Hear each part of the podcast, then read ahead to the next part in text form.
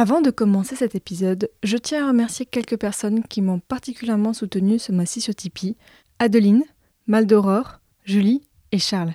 Merci encore beaucoup à toutes et à tous et je vous laisse avec l'épisode 47 du podcast. Bonne écoute Le Moyen Âge est à la mode et j'en suis très heureux parce que je crois que cette époque a été absolument décisive. Je t'ai dit qu'elle soutenait sa thèse le 28 Une thèse euh, sur quoi Les chevaliers paysans l'ont mis au lac de Paladru. Au lac de Paladru Passion médiéviste, l'histoire médiévale vue par ceux qui l'étudient.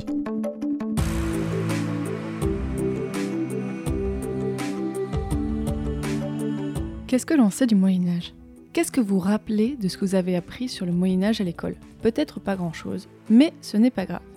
Je m'appelle Fanny Cohen-Moreau et dans ce podcast, je vous propose d'en apprendre plus, de vous replonger dans cette période de plus de 1000 ans en compagnie de jeunes médiévistes, c'est-à-dire des personnes qui étudient le Moyen Âge en master ou en thèse. Ça va être l'occasion de faire le point sur des idées reçues et même aller plus loin, explorer cette période par plein d'angles différents, que ce soit l'histoire politique, sociale, culturelle ou même économique. Épisode 47, Peter et les condottières, c'est parti. Excuse-moi, mais il y a des gens que, que ça intéresse? Aujourd'hui, dans ce podcast, je reçois un invité un peu particulier. Pour vous qui écoutez, il n'y aura pas de différence avec les autres épisodes. Mais mon invité d'aujourd'hui, autant le dire tout de suite, je le connais bien. Parce que à chaque fois que je sors un nouvel épisode, c'est presque toujours le premier à le repartager sur Twitter, envoyer des messages de soutien, que ce soit sur le Discord de Passion Médiéviste ou ailleurs. C'est un peu un membre fondateur d'ailleurs de ce Discord qui est une, une sorte de forum d'échange entre les anciens invités du podcast et les auditeurs et auditrices. On l'appelle même le renard de la taverne sur ce Discord.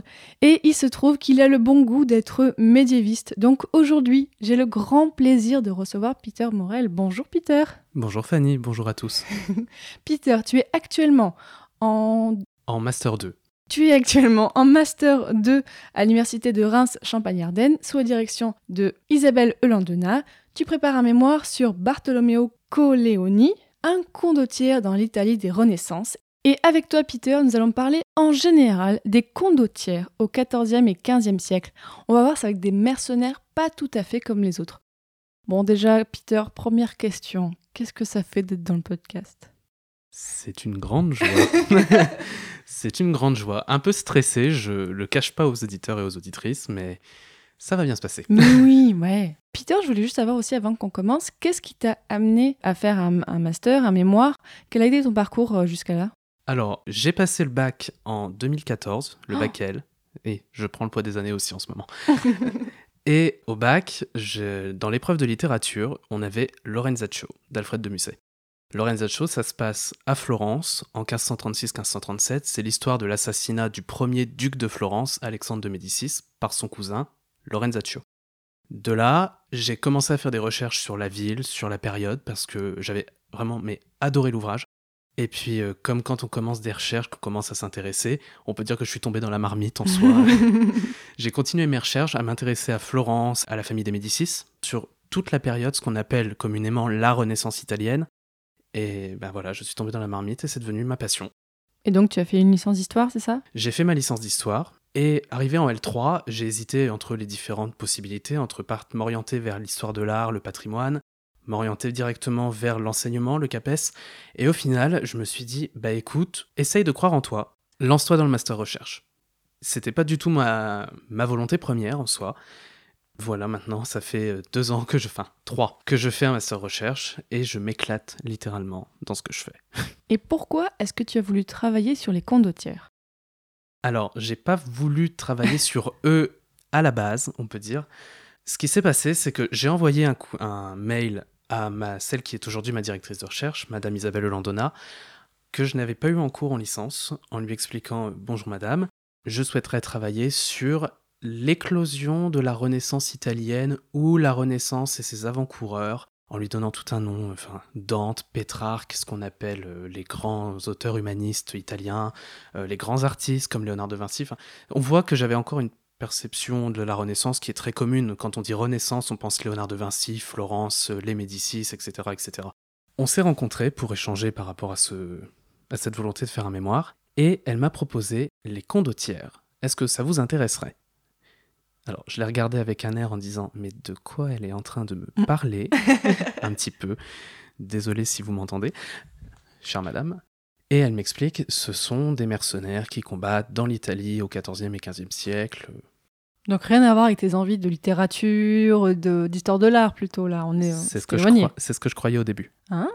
En fait, ils ont une place centrale dans l'Italie à ce moment-là, mais une place que on ne connaît pas d'eux parce qu'en général, en France, il y a une certaine forme de vide historiographique. On en parle en général dans les ouvrages sur la Renaissance pour dire au niveau de l'art militaire dans l'Italie de la Renaissance ou des Renaissances, ce qui est d'ailleurs beaucoup plus logique à dire, il y a des mercenaires qui combattent pour les États. Mais il y a presque pas d'ouvrages qui leur sont consacrés directement. Il y a eu un ouvrage qui est sorti en 2011 de Sophie Cassenbrouquet et Bernard Doumer qui s'appelle Les condottières, capitaines et mécènes euh, dans l'Italie des Renaissances, si mon souvenir est bon. Et la thèse de Pierre Savy en 2013 qui est consacrée à une famille particulière de condottières qui s'appelle Seigneur et condottières, les Dalvermé. Donc c'est une famille où il y a eu neuf condottières tout au long du- de la fin du XIVe et du XVe siècle. Sinon, la majeure partie des ouvrages sont étrangers, soit anglophones, soit italophones, et il y a quelques ouvrages germanophones, mais en France, il n'y a pas vraiment d'ouvrages qui traitent directement de ce sujet-là. Juste avant de nous plonger pour savoir qui sont les condottières et tout ça, je pense qu'il est important, Peter, qu'on replace un petit peu le cadre spatio-temporel, euh, si j'ose dire. Donc, on est en Italie à la fin du XIVe siècle et au début du XVe siècle. Est-ce que c'est la fameuse Renaissance euh, qui commence? Alors, je vais commencer par lâcher une bombe historiographique, si on peut dire. La Renaissance n'existe pas. Alors, Attends, quoi- quoi Voilà, dit comme ça, ça peut être assez brut. Il faut nuancer ce qu'on appelle la Renaissance. Les contemporains ne, se considéraient pas comme renaissants. Le mot Renaissance, ça vient de l'italien Rinascimento, Mhm. qui, selon la tradition historiographique, date de Vasari. Vasari, qui était un artiste, sculpteur, peintre à la cour des ducs de Florence puis de Toscane, en particulier de Côme Ier, et plus la conception qui date, alors là directement des contemporains du XIVe et du XVe siècle, de dire l'humanisme, nous, en, en, en somme, nous sommes une rupture par rapport à la période précédente qui est sombre. C'est ce qu'on pense généralement du Moyen Âge avant de vraiment se plonger dedans. Il y avait une rupture dans énormément de codes, de dogmes, que ce soit dans la conception philosophique de ce qu'ils étaient eux. On passe de Dieu à soi, c'est le but de l'humanisme. Il y a une forme de changement de mentalité dans, l'Italie de cette époque, mais qui n'est pas commune qu'à l'Italie. D'autre part, en 1860, un historien suisse, si je ne me trompe pas, Jacob Burckhardt, historien de l'art, sort un ouvrage qui s'appelle La civilisation de la Renaissance en Italie, où, pour vraiment résumer énormément le propos, il dit Il n'y a qu'une Renaissance, elle est italienne, et elle s'est diffusée après à l'échelle européenne. L'Italie est le lieu de l'émergence de l'État moderne, de toute la civilisation moderne, qui se donne ses propres lois, qui est sujet de son histoire, et à côté, tout ce qui s'est passé avant, à l'époque médiévale, c'est à jeter. C'est une rupture entre l'Antiquité et l'époque où ils sont. De là, on a toute cette conception de Moyen Âge sombre qui est commune. On le voit encore aujourd'hui à chaque fois qu'il y a quelque chose de... Je, je, grossis le trait en disant mais barbare, euh, mauvais, on dit ah tes pratiques moyenâgeuses. C'est digne du Moyen Âge. Mon Dieu, vraiment j'ai déjà dark dans les yeux à chaque fois que c'est comme ça. mais voilà, de là, dans les années 1970, on a commencé à déconstruire ça et à voir qu'au final, la Renaissance était plutôt une histoire de plusieurs renaissances tout au long de l'époque médiévale, que ce soit la Renaissance carolingienne, ce qu'on appelle la Renovatio Imperii, coucou Ilan. Ilan qu'on entend dans le format Super Jeu Royal qui est un fervent défenseur des carolingiens. Voilà, que ce soit la Renaissance auto-clunisienne, c'est-à-dire le moment d'affirmation des différents ordres monastiques qui se situent aux alentours du 10e, 11e siècle. On peut même tirer jusqu'au 12e en soi. Et la pré-Renaissance, le Duecento et le Trecento en histoire de l'art, car on donne des noms en ento en général pour les périodes artistiques, on n'utilise pas pour les, quand on, dans les études historiques pour les siècles. Le Duecento et le Trecento ne font pas partie de ce qu'on appelle communément la Renaissance. La Renaissance, c'est le 15e siècle, dans la conception antérieure. Or, on l'a vu avec l'épisode de Mechtilde sur les peintres florentins du XIVe mmh. siècle, il y a déjà des codes, formes de représentation et de nombreuses évolutions au niveau des concepts qui arrivent déjà dans les périodes antérieures. Donc, plutôt que de parler d'une Renaissance unitaire, je préfère utiliser le titre de l'ouvrage d'Elisabeth Crouzet-Pavant, Renaissance italienne au pluriel, parce qu'on peut considérer que les Renaissances soient à la fois plurielles dans les espaces, plurielles dans les temporalités, plurielles dans les différentes formes, que ce soit la politique, avec l'affirmation de l'État, artistique, changement des codes de représentation, changement des sujets de représentation, philosophique, etc. etc. C'est une des parties qui est assez importante, c'est déconstruire le mythe de la Renaissance. Et même au contraire, on peut parler d'une Renaissance sombre. Ah oui. Oui, il un a, y a un ouvrage d'un historien anglais qui s'appelle Alexander Lee qui s'appelle The Ugly Renaissance, la Renaissance moche, sombre, où il montre qu'en fait, par rapport à l'époque médiévale, la Renaissance comporte tout un lot, non pas d'obscurantisme en soi, il y en a, mais un lot de ruptures qui en soi font que par rapport à une partie de l'époque médiévale, la Renaissance est peut-être même plus sombre que ce qu'on a l'habitude de croire. L'espace italien, à ce moment-là, c'est pas vraiment la Dolce Vita. Il faut comprendre que l'Italie est un espace complètement divisé. Je travaille sur l'Italie du Nord et du Centre, c'est-à-dire tout l'espace qui exclut en fait l'Italie du Sud, le Mezzogiorno, qui correspond au royaume de Naples et de Sicile.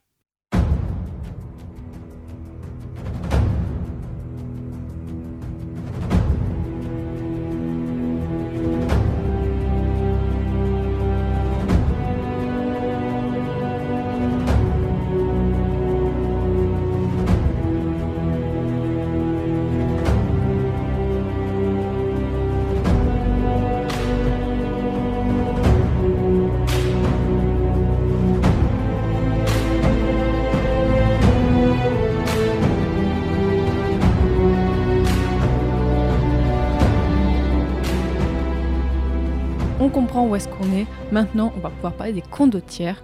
Alors déjà, Peter, question toute simple.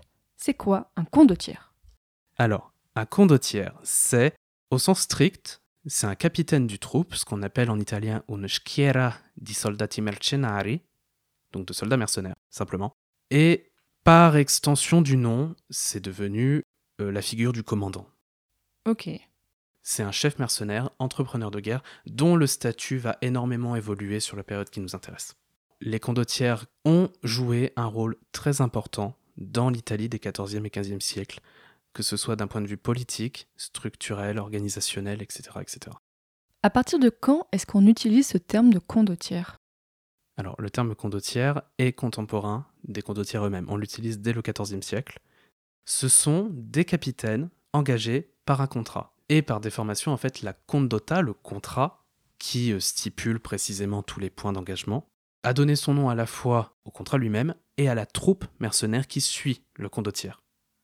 Pourquoi est-ce que les condottières apparaissent à cette époque-là? Alors, c'est assez compliqué et pour ça, il faut faire un petit point Italie communale. Oui.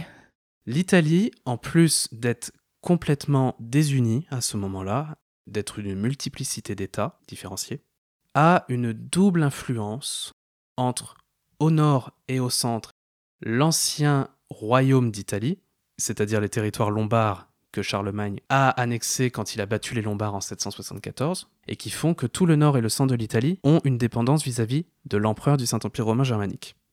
Le roi d'Italie, c'est l'empereur du Saint-Empire romain germanique. D'accord. D'autre part, avec le traité du Quercy de 754, le traité dit Je cède l'exarcat de Ravenne, la marche d'Ancône, l'Ombrie et le Latium à l'évêque de Rome. Le pape, pendant l'époque médiévale, est à la fois un souverain spirituel à la tête de l'Église et en même temps un souverain temporel, avec des terres beaucoup plus grandes que le Vatican actuel. Il possède presque la moitié de l'Italie en soi. Ce qui s'est passé, c'est que l'empereur est peu descendu sur ces terres italiennes et que de là, il y a eu tout ce qui est le procédé de communalisation de l'Italie, l'apparition des communes. Dans cette Italie communale, il y avait ce côté besoin de se défendre et de s'affirmer par rapport à l'autorité de l'empereur, affirmer leur autonomie par rapport à l'autorité de l'empereur ou du pape, quand ça pouvait arriver. Ce sont des armées communales. Mais à la fin du XIIIe siècle, progressivement, apparaissent des entrepreneurs privés, mercenaires, qui font la guerre, qui sont employés par les États en complément de leurs armées communales. Mais parce qu'ils ont besoin de plus d'armées Soit parce que euh, ce sont des compétences particulières, soit pour compléter leur rang. En fait, les condottières prennent naissance dans, un changement de l'Italie communale, c'est-à-dire qu'il y a une forme d'enseignement progressif des communes. Les communes évoluent. Certains podestats, c'est-à-dire les représentants chargés de faire la justice dans les villes, réussissent à se faire élire seigneurs ou prennent le pouvoir par la force ou provoquent des changements dans les communes qui font que de plus en plus tu as des seigneuries qui remplacent les communes. Progressivement, les communes ne veulent plus qu'il y ait des soldats qui soient impliqués dans les conflits. On dit il faut que les hommes, c'était les hommes, tous les hommes en âge de se battre qui partaient au combat. S'ils étaient riches et qu'ils avaient la possibilité d'avoir un cheval, ils étaient milites. S'il y avait les différentes classes sociales entre les milites, donc les patriciens, parce que définir la noblesse en Italie, c'est un peu particulier.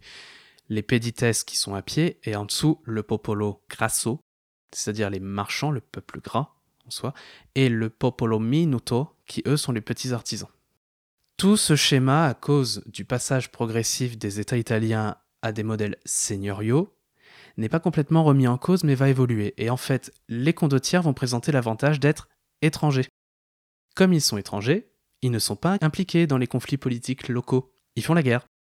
En soi, on peut parler de vacataires de la guerre. Et c'est dans la décennie 1320-1330 où ils s'imposent de manière durable comme étant les forces armées des différents États. En fait, au XIVe siècle, c'est un âge de stranieri, en italien, d'étrangers. En fait, il y a beaucoup d'étrangers, que ce soit des Catalans, des Allemands, des Hongrois, des Français ou des Anglais, qui vont venir combattre en Italie pour la fortune, d'une part, la gloire aussi, principalement la fortune, quand même. L'Italie est une terre extrêmement riche. C'est le cœur des échanges commerciaux européens à cette époque. En 1252, tu as la création du florin, et qui est la monnaie d'échange qui s'est imposée à travers toute l'Europe à la fin de l'époque médiévale. Florence est un cœur économique, l'Italie des communes est extrêmement riche.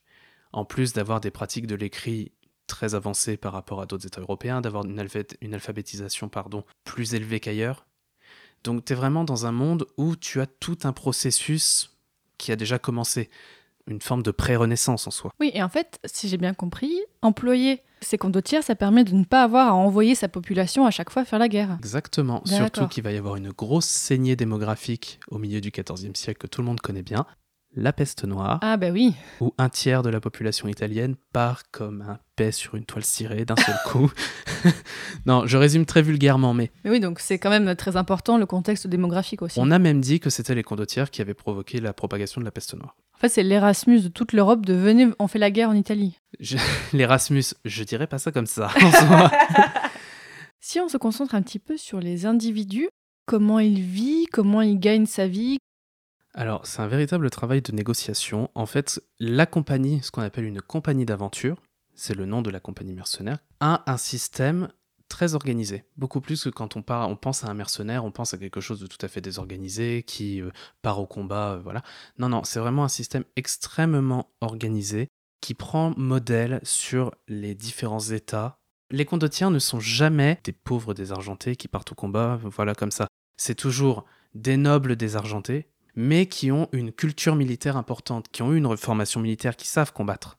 Ils connaissent l'organisation des armées dans les autres parties de l'Europe. Ça reste un modèle très organisé. Il y a aussi quelque chose que tu m'as dit quand on a préparé l'émission, c'est que les condottières, quand même, on ne les trouve pas que en Italie, c'est ça? On les trouve un peu là où il y a des conflits. Le condottière et plus largement le mercenariat, c'est un sujet pour moi d'histoire globale. Il faut le réinsérer dans l'espace européen qui est une multitude d'espaces selon les différentes zones géographiques, donc euh, l'espace italien, l'espace français, etc., etc. On retrouve des condottières, par exemple la compagnie catalane de Roger de Flore, considérée comme le père de tous les condottières. C'est à la toute fin du XIIIe siècle, qui combat dans l'Empire byzantin. Donc oui, en fait, il y a aussi quelque chose qu'on a, tu as un petit peu dit, mais qui est important de préciser, c'est qu'un condottière n'est jamais seul. On peut même considérer en soi que les condottières, du moins au XIVe siècle, ça sera un peu plus à nuancer au XVe, sont une véritable classe sociale qui se gère entre elles. Au XIVe, comme on est sur un modèle étranger, il n'y a pas toute cette question de la reproduction, de tout ça. Ils vivent entre eux, puisque c'est une compagnie qui bouge, on peut dire en soi, hein, c'est une forme d'État en mouvement qui a sa propre organisation, ses propres trésoriers, ses propres chanceliers, qui est tout le temps en mouvement. Il y a une case de retraite des condottières ou pas? Non, il n'y a pas ça. Ce qui évoluera au 15e, avec la pratique dont on parlera probablement après, de l'insignoriamento, à la fin du 14e siècle, les condottières étrangers vont partir progressivement, car il y a d'autres combats en Europe, que ce soit la reprise de la guerre de Cent Ans par exemple. De plus en plus de villes, en particulier dans l'Empire romain germanique, vont interdire à leurs habitants de venir combattre en Italie pour se faire de l'argent. Et on a un processus d'italianisation du phénomène condottière qui va faire énormément bouger les choses, puisqu'en soi, le XIVe siècle apparaît comme une parenthèse dans l'histoire militaire italienne, où ce sont des étrangers qui font la guerre pour les Italiens. À la fin du XIVe siècle, les Italiens reprennent la main sur les combats qui ont lieu chez eux, retirent ce péril étranger qui les menaçait, et il y a énormément de changements qui vont apparaître à ce moment-là.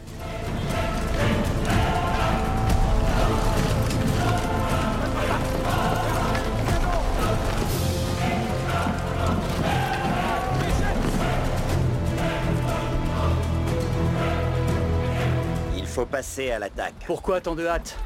Avec votre armée et votre réputation, quelques jours de siège, et ils se rendront. Ces hommes sont ici pour se battre. Si je les fais trop patienter, soit ils déserteront, soit ils commenceront à s'entretuer.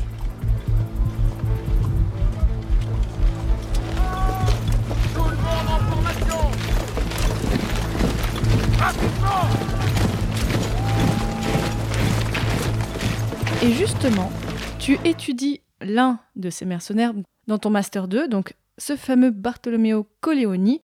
Pourquoi tu as voulu l'étudier, lui en particulier? Alors, comme pour le sujet, je n'ai pas voulu l'étudier lui en particulier à la base. Disons que Bartolomeo Colleoni a toujours été un peu un fil conducteur sans vouloir l'être. Il est connu principalement car à Venise se trouve une statue équestre le représentant qui a été dessinée par Andrea del Verrocchio, le maître de Léonard de Vinci, D'accord. qui a été coulée par un sculpteur vénitien qui s'appelle Alessandro Leopardi plus tard, et qui est actuellement sur le Campo Zanzanipolo à Venise. C'est une place au nord de Venise à côté d'une basilique. On mettra la photo sur le site passionmédiéviste.fr. L'histoire de la statue est un peu particulière, c'est qu'à la base, Colleoni voulait que la statue équestre soit édifiée sur la place Saint-Marc. Le melon du mec, On quoi. ne se refuse rien. Mais les Vénitiens, jugeant que la place Saint-Marc était le cœur politique de la cité, ont trouvé une parade en disant on va pas le mettre sur la Piazza San Marco, on va le mettre à proximité de la Scuola di San Marco. Sauf que du coup, la statue se retrouve à l'opposé de la ville, isolée sur une place. D'accord. On connaît surtout Colleoni par rapport à ce monument équestre. Au début de mon Master 2, où je m'orientais plus sur des recherches consacrées aux vies, aux morts, aux sépultures et aux testaments des condottières, j'ai fait des recherches autant que possible dans les fonds italiens à la recherche d'un testament de, de condottière, tout simplement. Ça a été retracé complètement le parcours des différents condottières que j'avais, parce qu'en soi, ils sont extrêmement nombreux.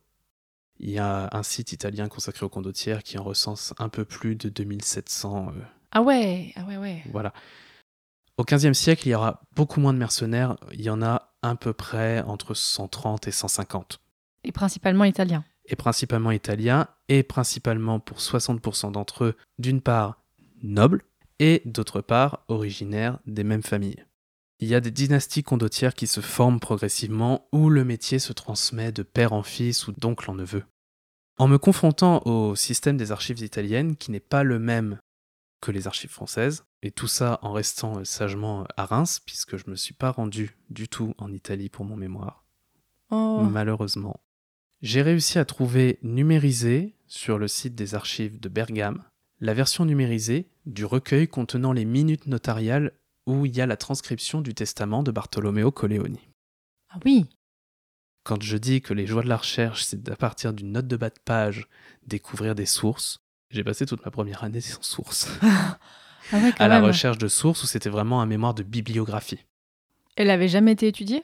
Alors, elle a été étudiée en Italie, car les condottières sont bien évidemment beaucoup plus étudiées en Italie, mais d'un regard français, pas que je sache.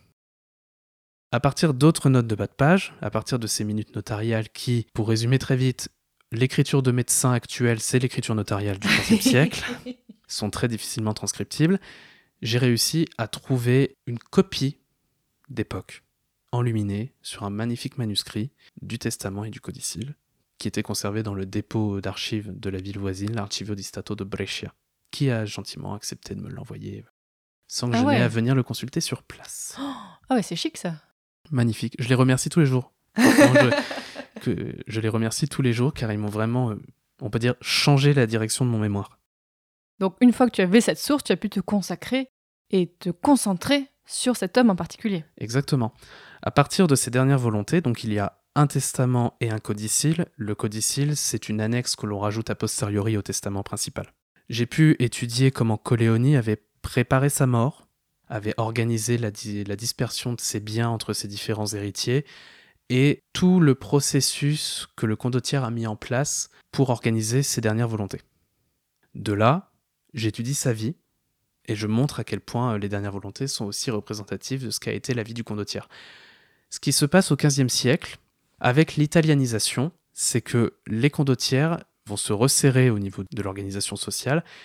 On peut faire toute une analyse des réseaux condottières, de plus en plus, puisqu'on se répartit entre 10 et 13 familles, je dirais.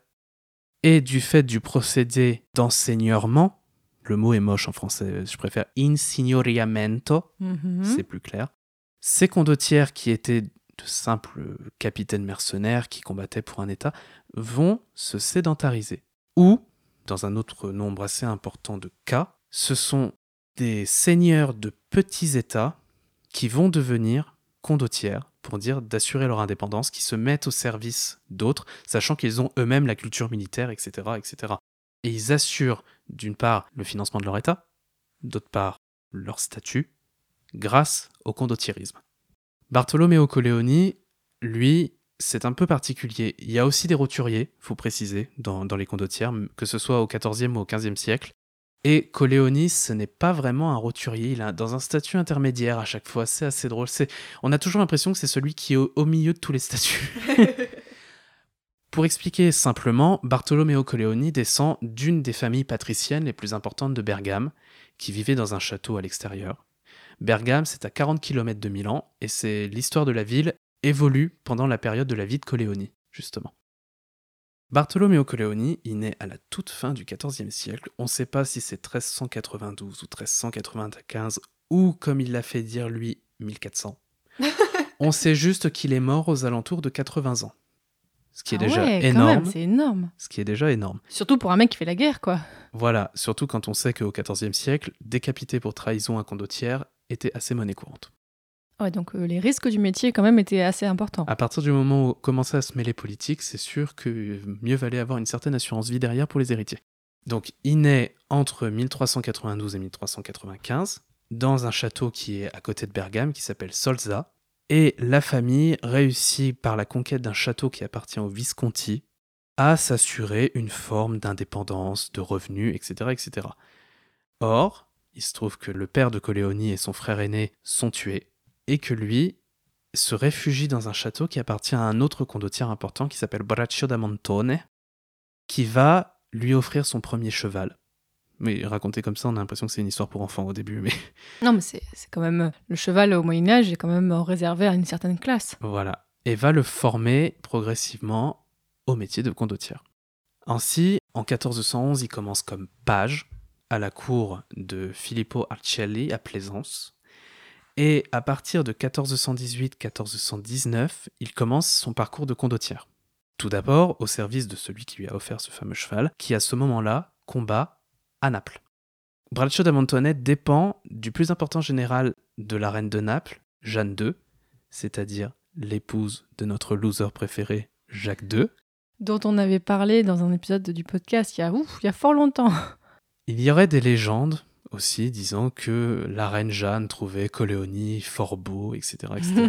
Je ne sais pas si c'est avéré que Coléoni a une relation avec la reine Jeanne II, qui est dépeinte, mais comme une croqueuse d'homme en général. oui, bon, l'historiographie et les femmes, on sait que. Exactement, voilà. et c'est tout à fait critiquable, d'ailleurs.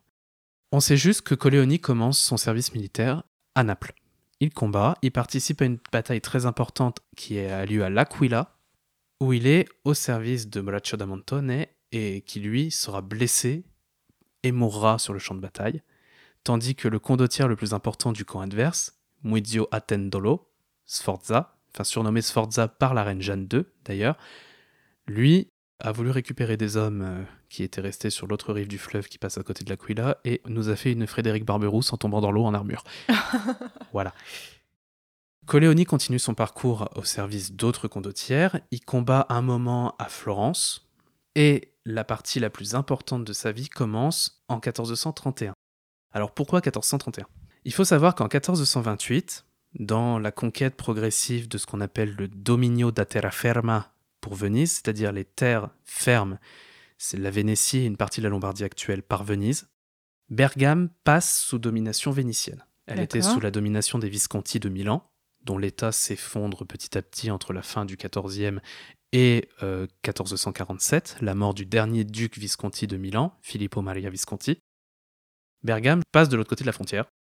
Et Coleoni a quand même cet attachement à Bergame, c'est sa ville natale, sa famille en vient, c'est une famille patricienne, donc Bergame va jouer un rôle majeur dans la vie de Coleoni jusqu'à la fin. D'ailleurs, c'est là-bas qu'il est enterré.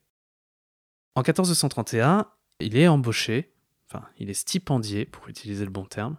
Stipendié, sous-entendu soudoyé, par Venise.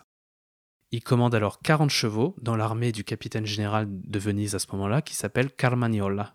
Donc là, il n'est pas encore condottiere. Il est condottiere. Ah. En fait, le système condottiere est une forme de système pyramidal, au XVe siècle du moins, où tu as un condottiere principal qui est à la tête de l'armée, et tu as toute une subdivision de condottières en dessous, ayant un certain nombre d'hommes à leur service, et qui, selon eux, même qu'ils gagnent ou qu'ils perdent les batailles, s'ils ont l'honneur, la force, le courage au combat, peuvent progressivement monter en grade. Oui, et si, ce...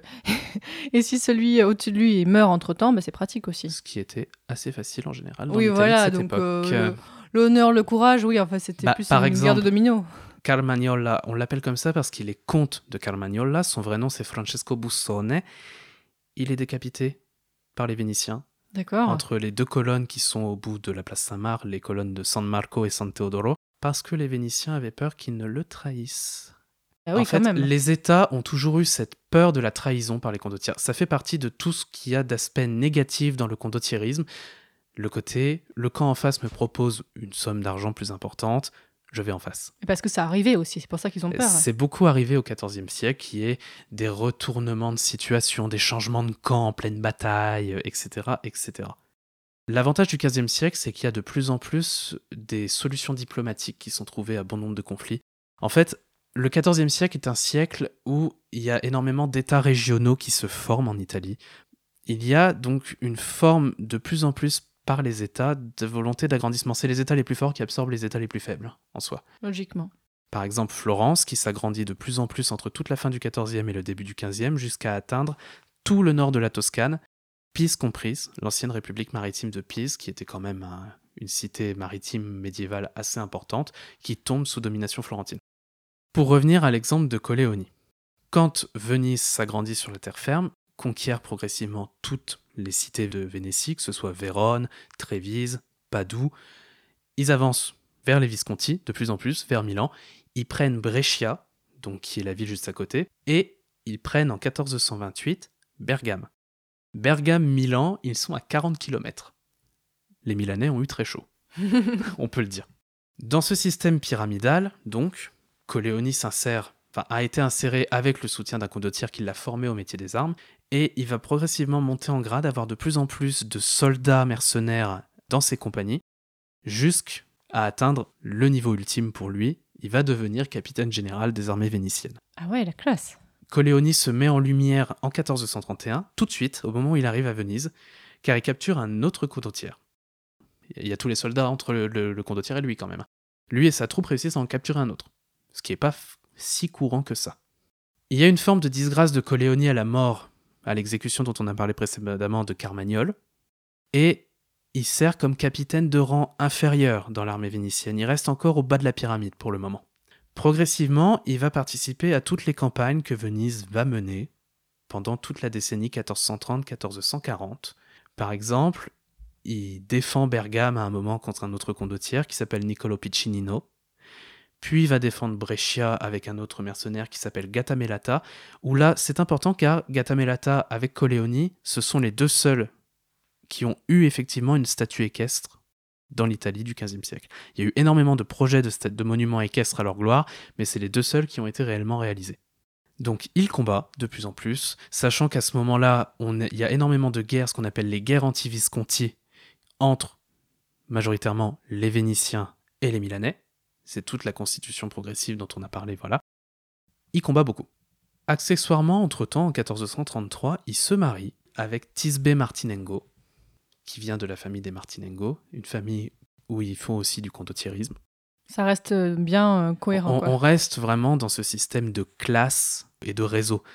Il monte en grade, il monte en grade, il monte en grade, il obtient des fiefs car la compte va évoluer. Elle ne fixe plus uniquement les durées d'engagement, le moyen de paiement.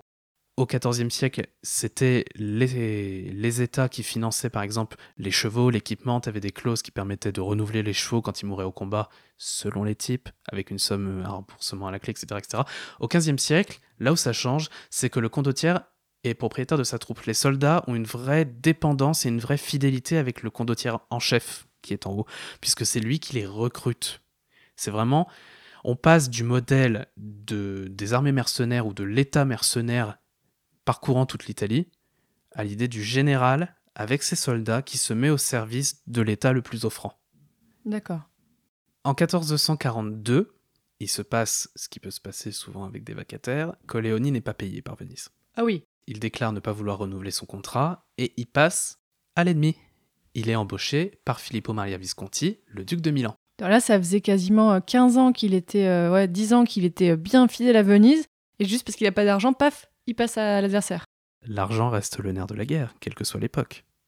Donc il passe au service de Milan, il reçoit 1500 chevaux en soldats et un château en résidence. Oui, ça va, il est bien accueilli, quoi. Il est plutôt bien accueilli.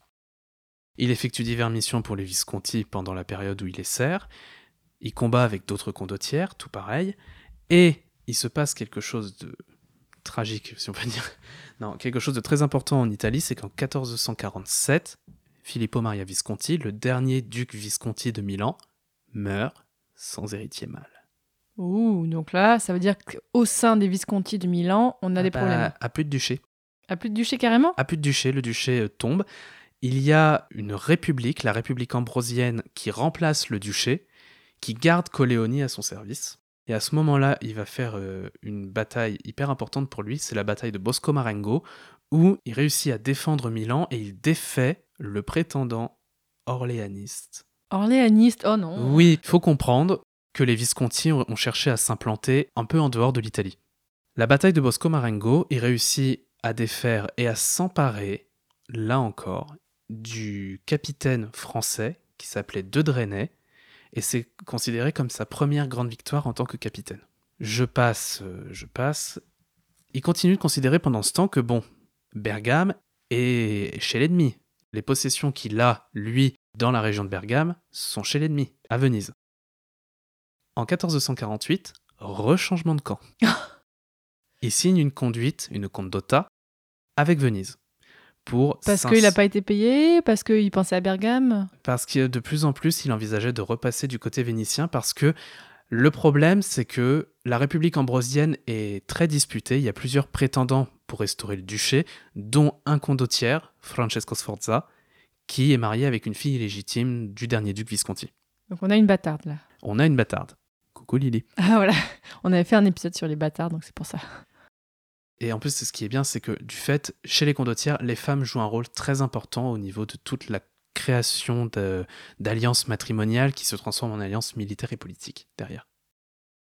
Il repasse au service de Venise pendant un temps et il subit une grosse défaite, c'est la bataille de Caravaggio, qui est considérée comme fatale contre Francesco Sforza, qui lui est resté au service de Milan.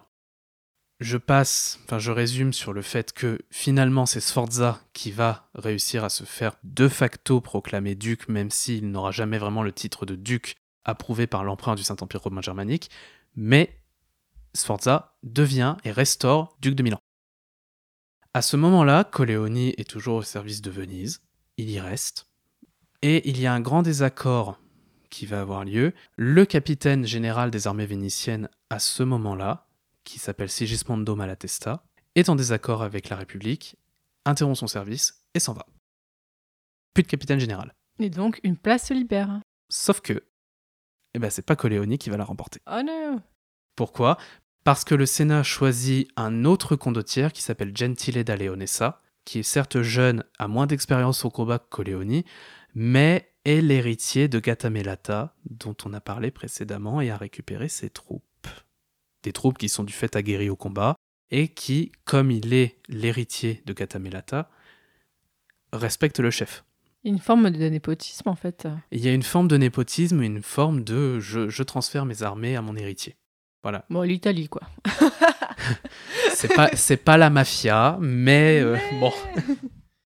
Tout ça pour dire, c'est un exemple de dynastie condottière. Coléoni, de fait, comme il n'est pas nommé capitaine général, les Vénitiens ont peur que Coléoni les trahisse. Eh bien, il repasse à Milan.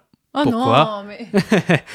Pourquoi? Parce que les Vénitiens ont envoyé le nouveau capitaine général attaquer le camp de Coléoni qui se trouvait en territoire vénitien, de peur qu'il ne le trahisse. Sauf que en faisant ça, bah, ils ont provoqué ce qu'ils cherchaient à éviter. Donc il repasse un temps au service de Sforza, pas longtemps. Il continue de mener des missions pour Sforza en tant que condottière du duc de Milan, etc., etc. Et il se passe toute une série de paix au cours du XVe siècle, du fait des volontés des différents États de stabiliser l'Italie, dont la paix qui est encore considérée la plus importante est la paix de Lodi de 1454. À ce moment-là, Coléoni repasse à Venise. mais... Là, ça va parce qu'il est resté entre deux États principaux, entre Milan et Venise. Au XIVe siècle, en général, on pouvait changer euh, d'État très régulièrement. Qui est pour la guerre?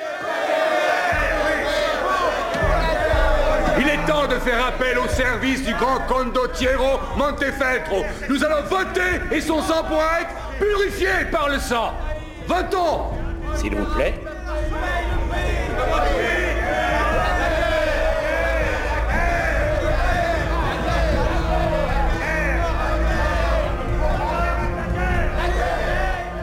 Donc là, il est à peu près quoi 60 ans? Il commence à être un peu âgé, là, ça y est, ça suffit. Ah mais non, Ah non tant qu'on peut combattre, on continue en soi. En fait, à travers les différents comptes d'État, au XVe siècle, les États vont chercher de plus en plus à fidéliser les condottières à leurs États. Donc il n'y a plus seulement de l'argent, on leur donne des titres, des fiefs, surtout des fiefs en l'occurrence. De plus, les durées des contrats sont volontairement de plus en plus longues. Au XIVe siècle, on embauche le condottière avec ce qu'on appelle une conduite ferme de 6 mois. Il reste au service 6 mois. Et après, il peut voilà.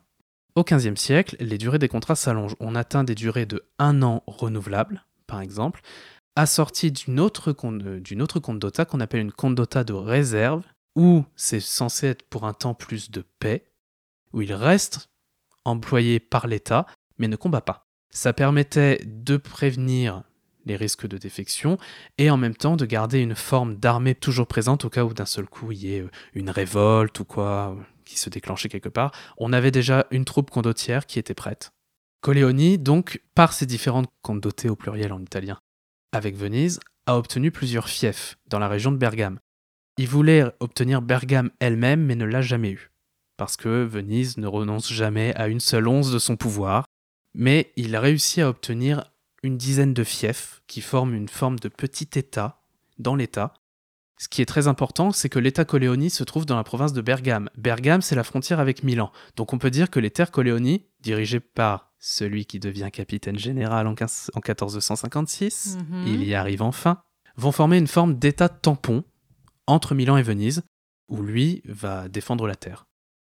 Il n'y a quasiment plus d'affrontements pour Coléoni après, il reste un peu statique. À Bergame, il développe de plus en plus. Bah Là, il commence à être âgé aussi, enfin quand même, euh, même s'il peut bouger. Mais euh, le XVe siècle est marqué par le grand basculement chez les condottières du statut purement militaire à un double statut politico-militaire. D'accord. Du fait qu'ils sont ou deviennent seigneurs, ils vont agir en prince. Agir en prince, c'est avoir un château qu'on fait décorer par des artistes de la Renaissance, donc du mécénat en l'occurrence.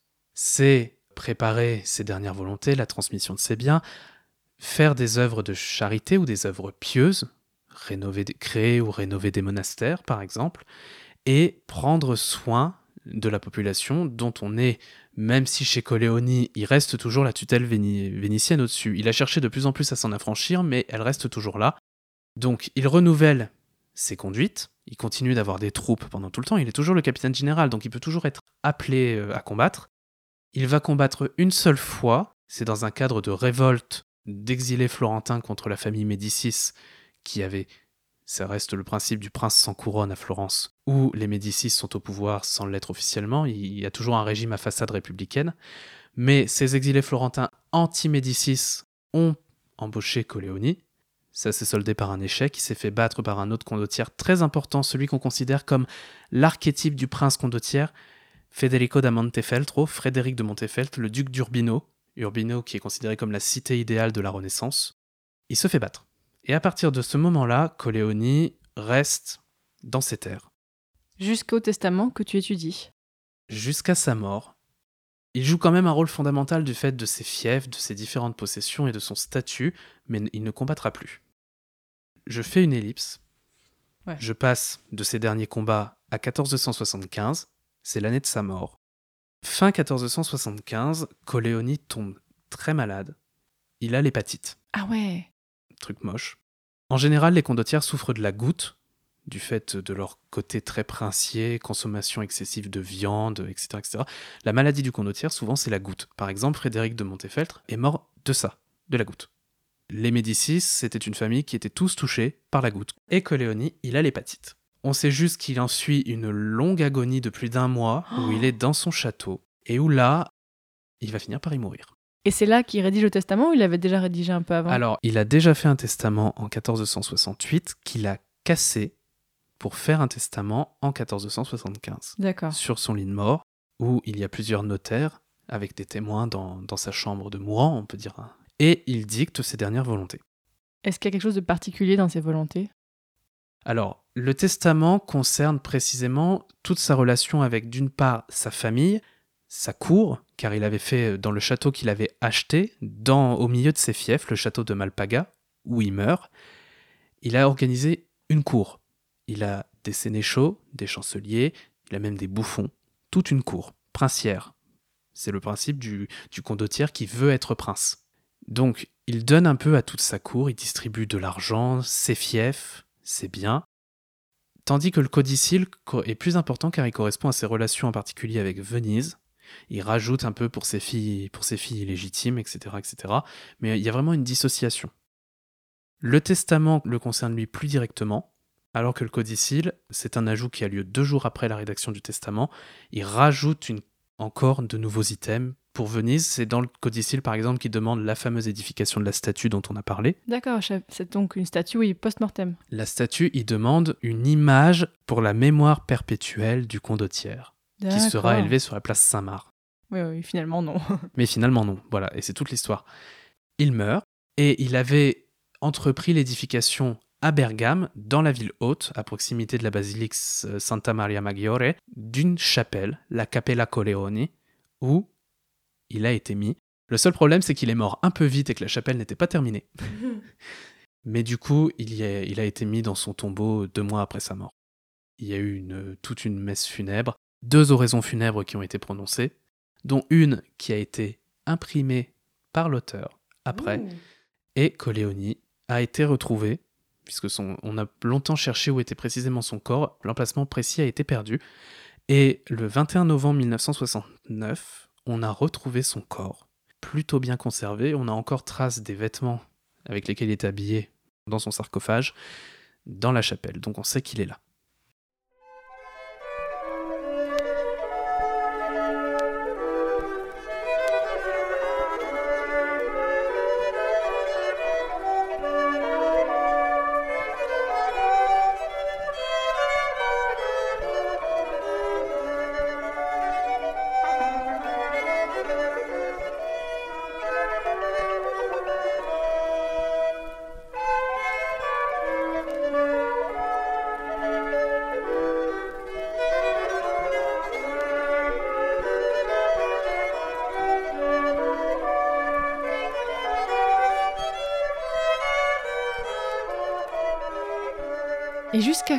Le statut des condottières Alors, les condottières, il va y avoir un moment hyper important, c'est 1494, l'arrivée des Français de Charles VIII en Italie, Charles VIII cherchant à faire valoir ses droits sur le trône du royaume de Naples, puis Louis XII qui va revendiquer en plus du royaume de Naples le duché de Milan. C'est l'arrivée des étrangers en Italie, ce qu'on appelle la chute de l'Italie. l'Italie cesse d'être totalement indépendante. Ce statut va perdurer, on le sait, jusqu'à l'unification italienne au XIXe siècle. Les contemporains commencent à dire que le modèle condottière a été absolument néfaste, et c'est de là que vient toute cette part extrêmement négative de la perception qu'on a des condottières aujourd'hui. Par exemple, l'un de leurs principaux détracteurs, c'est Machiavel, qui dit Les mercenaires et auxiliaires sont inutiles et dangereux. Si quelqu'un tient son pouvoir fondé sur les armes mercenaires, il ne sera jamais solide ni sûr. Elles ne veulent bien être à votre solde pendant que vous ne faites pas la guerre, mais lorsque vient la guerre, ne veulent que s'enfuir ou s'en aller. Chose dont je devrais avoir peu de peine à persuader parce qu'aujourd'hui, la ruine de l'Italie n'est causée par rien d'autre que s'être reposée durant nombre d'années sur les armes mercenaires. Donc là, clairement, il désigne les, condottières. Et ça va rester dans l'historiographie pendant très longtemps. Les condottières, quant à eux, du fait de cette arrivée d'armées étrangères, ils vont continuer d'exister en soi. Mais comme il y a eu toute cette politique d'enseignement, va arriver un moment où les condottières princes vont devenir plus princes que condottières et perdre ce côté mercenaire militaire pour devenir des princes seigneurs, à l'image de tous les seigneurs qu'il peut y avoir en Europe, que ce soit des ducs, des marquis, etc. etc. Mais on trouve encore des condottières jusqu'environ les années 1550, quand on sait que la fin des guerres d'Italie, c'est le traité du Cato Cambrésis en 1559, le phénomène condottière s'essouffle de plus en plus, déjà par cette volonté des États d'avoir des armées permanentes, donc de les garder à leur service, et d'autre part par cette arrivée étrangère en Italie qui va faire que on va vraiment passer sur le modèle des armées étatiques, organisées, structurées et où le mercenariat disparaît. Et ce qui est intéressant aussi avec les condottières, c'est que aujourd'hui, là attention, petit flash forward, on avance au XXe siècle, eh bien les condottières sont présents dans certaines choses. Alors moi j'avais entendu parler des condottières et j'avais aucune idée de ce que c'était pour la première fois dans un jeu de société, vraiment un jeu de société avec des petits jetons et tout, qui s'appelle Citadelle, où on a plusieurs personnages, et un des personnages, c'est le condottière, qui en fait a le pouvoir un pouvoir de destruction. Et donc raconte-nous un peu, Peter, comment ça se fait qu'on parle encore des condottières aujourd'hui? En fait, du fait des modèles de représentation des statues équestres, on se souvient des condottières plus pour ce côté très héroïque au combat, ce côté euh, de figuration théâtrale, parce qu'en soi, une statue équestre, c'est une belle représentation, que pour tout ce côté sombre que l'historiographie a créé autour d'eux. Par exemple, la statue équestre de Bartolomeo Colleoni à Venise, je l'ai retrouvée dans un film d'animation japonais des studios Ghibli que beaucoup de monde doit connaître, qui s'appelle Kiki la petite sorcière. Ah bon? Oui. Au tout début, à son arrivée dans la ville, elle mange son déjeuner au pied d'une statue. La statue en question est clairement inspirée, et on peut même dire que c'est la représentation de la statue équestre de Venise. Ah, c'est génial Après, je fais partie de la génération qui a connu les premiers Assassin's Creed quand ils étaient euh, encore adolescents. Les jeux vidéo, ouais. Il y a des condottières dans Assassin's Creed. Ouh un qui a été totalement inventé, l'oncle du héros, l'oncle d'Ezio, Mario Auditore, qui est à la tête de Monteriggioni, on le dit mercenaire, mais on précise pas que c'est un condottière. Souvent, on occulte le côté condottière pour dire c'est un chef mercenaire. Oui, pour résumer, au moins on comprend bien. Et un qui a vraiment existé, Bartolomeo d'Alviano. Lui, c'est celui qu'on voit qui cherche toujours son épée Bianca euh, partout et qui fait Bianca, je t'ai retrouvé. On le représente un peu comme un couard qui a peur du combat, alors qu'en en fait, Bartolomeo d'Alviano a été assez important puisqu'il a participé à une défaite très importante des armées vénitiennes en 1509 qui s'appelle la bataille d'Agnadel, et il a participé à la bataille de Marignan. Ah, d'accord. Voilà. Dans tout le côté un peu propagande de la monarchie française qui a dit Marignan est une victoire éclatante de la monarchie française, on oublie que Venise était alliée des Français à ce moment-là et qu'il y avait des renforts vénitiens qui sont arrivés sur le champ de bataille dirigés par des condottières. L'un des derniers condottières les plus connus, pour finir, celui où on dit c'est le dernier des condottières, c'est Jean des bandes noires, Giovanni delle bande nere en italien, qui lui est connu parce que déjà on lui a consacré un film qui s'appelle justement Le métier des armes. D'accord. D'une part, et qui se trouve être le père de Côme Ier, le futur premier grand-duc de Toscane. Quand la branche aînée des Médicis s'éteint, c'est un fils de condottière qui prend le pouvoir à Florence. Et au final, la carte politique de l'Italie de la fin du XVe et du XVIe est profondément marquée par des dynasties condottières qui ont réussi à se maintenir au pouvoir. Hmm. Et même si je vous dis qu'on trouve des condottières dans Game of Thrones. Ah bon? Où Oui. ça? Est-ce que si je te dis la Compagnie Dorée, Oui, bah oui, c'est des mercenaires. ce sont des mercenaires. Ils sont basés à Bravos. Bravos qui est représenté comme une ville se trouvant dans une forme de lagune avec des canaux. Et qui est aussi le siège de la Banque de Fer. La Banque de Fer qui est librement inspirée des grandes banques florentines de la Renaissance. La Compagnie Dorée, on pourrait dire que c'est un exemple de condottierisme mis dans une série euh, actuelle. Comme quoi, on retrouve des condottières partout, même dans Game of Thrones. Suivant. Allez, encore un. Je suppose que vous parlez pas la langue Bah tiens, allez, un mercenaire. Je fais la guerre pour machin, je fais la guerre pour truc, la seule chose qui m'intéresse c'est le pognon. Alors, parce que vous avez des grosses haches et que vous avez l'air plus ou moins entraîné, je peux pas vous virer d'office. Je vous envoie la guérite numéro 2. Mais si c'était que de moi, vous aurez déjà reçu un coup de pompe dans le cul. Allez.